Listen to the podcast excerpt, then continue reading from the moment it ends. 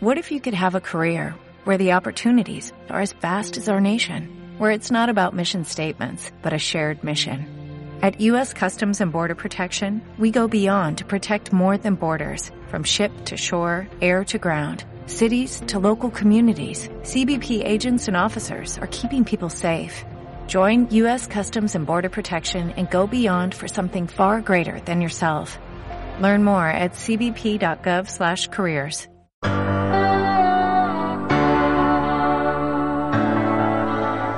Bueno, continuamos con tarde para empezar. Se pueden comunicar con nosotros al 452-0382 o al 452-9631. Estamos en comunicación con eh, un dirigente de la CTA y dirigente y militante de muchos años de Luz y Fuerza, José Rigane. Eh, buenas tardes. ¿Qué tal? Buenas tardes, ¿cómo estás? Coa, eh, te molestábamos, José, eh, básicamente para hacer una introducción para la gente que nos escucha, José Rigane fue eh, o es uno de los dirigentes y militantes de, de, Luz y Fuerza y de todo lo que tiene que ver con, los trabajadores de, la electricidad en nuestro país y fue uno de los protagonistas de, la resistencia que se hizo durante los años 90 hasta el día de hoy a la implementación de la privatización en los servicios públicos y eh, la comercialización de lo que él muy claramente enuncia como un derecho humano. Queríamos básicamente charlar con vos uniendo dos, dos elementos. Eh, uno es el tarifazo y otra es este apagón que sufrimos el día domingo eh, todos los argentinos. Queríamos saber qué pensabas y, qué entendías alrededor de, de, esta situación. Bueno, está claro para nosotros que el apagón del domingo es una demostración más quizá la más importante, la más significativa por la dimensión que, abarcó ese apagón, de un modelo energético que se creó en la década del 90 basado en la privatización y la extranjerización, que no ha llevado a esta situación de fracaso desde el punto de vista de lo que significa tener un sistema energético o un servicio público en función de los intereses y la necesidad de la gente lo que aconteció el domingo es, eh, digamos, está muy claro, más allá de cualquier falla técnica, es que no están hechas las inversiones pertinentes y necesarias para que el sistema responda como debería suceder ante una situación de esa naturaleza. Eh, este, y obviamente tengamos en cuenta que todo el sistema, la mayoría de las empresas son este, privadas y y extranjeras y además han incorporado durante todos estos años la tercerización, la contratación, su contratación, eh, este achique de personal, eh, bajar eh, los niveles de los convenios de la de 70 a convenios absolutamente multifuncionales, flexibilizados y, y actuar todavía en las en lo que es Transener y lo que es Trasva, provincia de Buenos Aires, y Transener a nivel nacional, han incorporado los monotributistas, o sea, los operadores son monotributistas, eh, este, en algunos casos son contratados y no cubren todos los turnos de las 24 horas, sino que van a la estación transformadora o de rebaje en determinados horarios del día. Por eso también de restablecer el servicio el día domingo en algunos casos eh, este, no se pudo resolver durante el día, hubo que pasar al día siguiente. ¿Por qué? Porque no estaba el personal.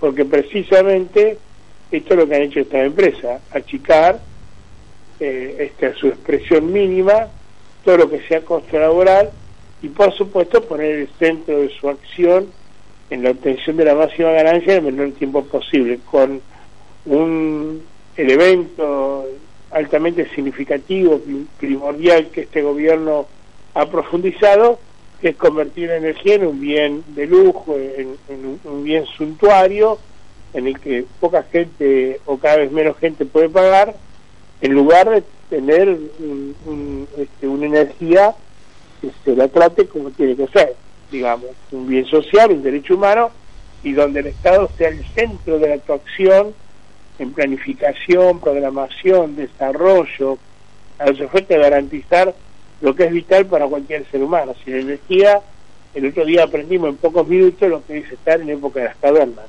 Entonces, acceder a la energía no es forma gratuita. Acceder a la energía eh, significa poder acceder a una vida digna, significa poder superar la pobreza, cosa que si no sucede así, obviamente todo esto, pobreza, este, vida digna, eh, se pone inalcanzable para cualquiera eh, que viva en, el marco de un modelo como el que vivimos nosotros. ¿Era, ¿Era necesario este nivel de tarifazo que ha sufrido los distintos servicios desde el comienzo del, del, gobierno de, Macri? Era necesario producir algunas modificaciones respecto de la distorsión que había sido los subsidios durante el gobierno anterior porque eh, a veces los procesos se instrumentan y se distorsionan con el tiempo, dado que había muchos sectores que estaban subsidiados y, eran los que más consumían. Pero no era imprescindible ni necesario desarrollar una política como la que desarrolló este gobierno, esencialmente de establecer rentabilidades extraordinarias para los grupos económicos extranjeros. La prueba más evidente de esa es que Argentina paga 7 dólares con 50 millones de BTU, que es una media inglesa, en boca de pozo de gas, cuando a nivel internacional eso se reconoce entre los 2 dólares con 50 o 4 dólares con 50. Y acá estamos haciendo un subsidio que paga todo el pueblo argentino.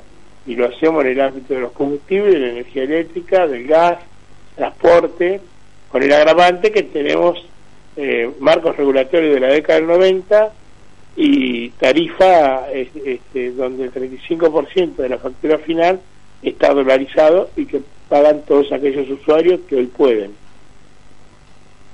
Eh, los organismos de control de cómo quedó implementada esta privatización tan criticada de los 90, eh, son responsables, o sea, el abandonar el Estado, el control sobre estas empresas y sobre estos servicios, es lo que el otro día el secretario de Energía no pueda salir a dar explicaciones inmediatas de qué era lo que había sucedido? Obvio, es, es, no existe el organismo de control. Además, la contradicción de, el gobierno es tremenda, no sabe lo que pasó y dice que no va a volver a suceder, por ejemplo. Lo otro dice que las empresas van a informar a 48 horas, pero que el resultado final de lo que sucedió va a estar en 15 días. Acá hay intereses económicos, acá hay sociedades anónimas que seguramente tienen mucho que ver con lo que sucede en el ámbito de Camesa, eh, en, en, Transener, eh, en, en, ENRE. El ENRE no apareció en ningún momento, que debería ser uno de los organismos eh, que debería establecer con absoluta claridad qué es lo que está aconteciendo. La otra razón que nos lleva a esta situación es la dependencia tecnológica.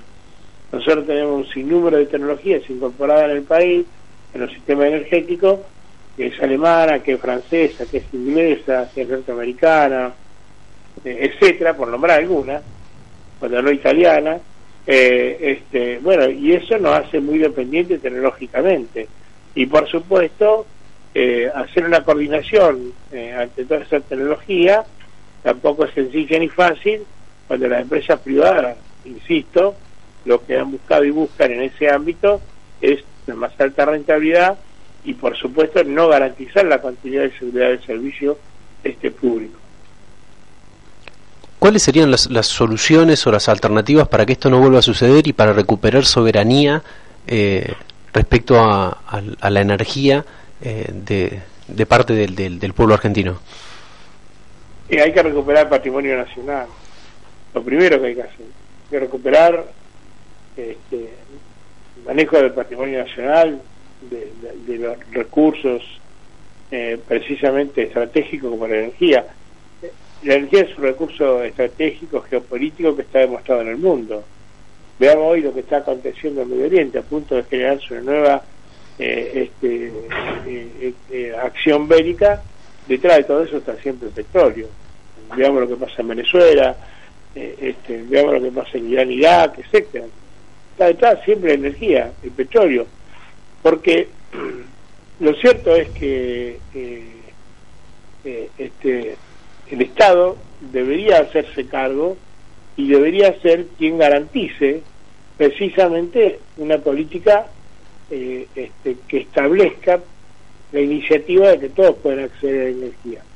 Esto sucede en cualquier lugar del mundo. Es más, el primer, el denominado primer mundo, eh, este, tiene un problema muy fuerte, muy serio sobre pobreza energética. Tiene millones de usuarios que están en situación de pobreza energética. Sin embargo, esos países tienen políticas para resolver este problema. No lo desatienden, lo atienden y no es que no tengan ellos este, situaciones de desarrollo o privatización, lo tienen, pero el Estado juega un rol importante y altamente significativo en la regulación de las políticas y sobre todo en, establecer eh, precisamente las prioridades imprescindibles y necesarias para que la gente no se quede sin poder acceder a energía. Argentina no tiene absolutamente nada de eso, todo lo contrario, eh, este, y obviamente un Estado totalmente ausente. Entonces, hay que recuperar ese patrimonio. Segundo, tiene que intervenir el Estado con mucha fuerza. Tercero, eh, hay que dejar de exportar materia prima sin valor agregado. No podemos seguir exportando petróleo y gas que no tenemos para que nos siga sucediendo lo que sucedió en la década del 90, que exportamos todo el gas natural que teníamos, eran reservas por 30 años, y la sacamos todas, fronteras afuera, a través de diversos gasoductos, en la que nos terminó llevando a la situación donde perdimos la posibilidad de eh, este, sustentarnos eh, con producción propia. Y después vino todo el proceso de la importación. Y esta importación vino a través de un país que no tiene gas como Chile, pero que hicieron eh, negocio las empresas privadas, porque allí armaron regasificadoras que en Argentina no se armaron y podían traer, como traen naturalmente, el, gas congelado. Bueno, todo eso está muy mal en Argentina, este, porque no hay inversión, porque no hay desarrollo eh, tecnológico, porque tampoco hay capacidad, digamos, para producir los combustibles más este, eh, este, imprescindibles y necesarios, como son las latas especiales, el dieselol que se ha estado importando. Se llevan de acá, como en el siglo XVIII, el cuero de vaca y nosotros terminamos comprando los zapatos como hacíamos los ingleses o los franceses en el siglo XVIII. Muchísimas gracias, José, por, por, por, la claridad, por los, por los conceptos y también por, por, por haberte comunicado con, con el EU3 eh, en Bahía Blanca. No, al contrario, gracias a ustedes, muy amable. Buenas tardes. Buenas tardes. Reducing the amount of waste in your workplace will have a positive impact on our environment and can save your business money. It's also the law in Montgomery County. Make it your business to recycle right. Learn more at montgomerycountymd.gov slash recycle right or call 311.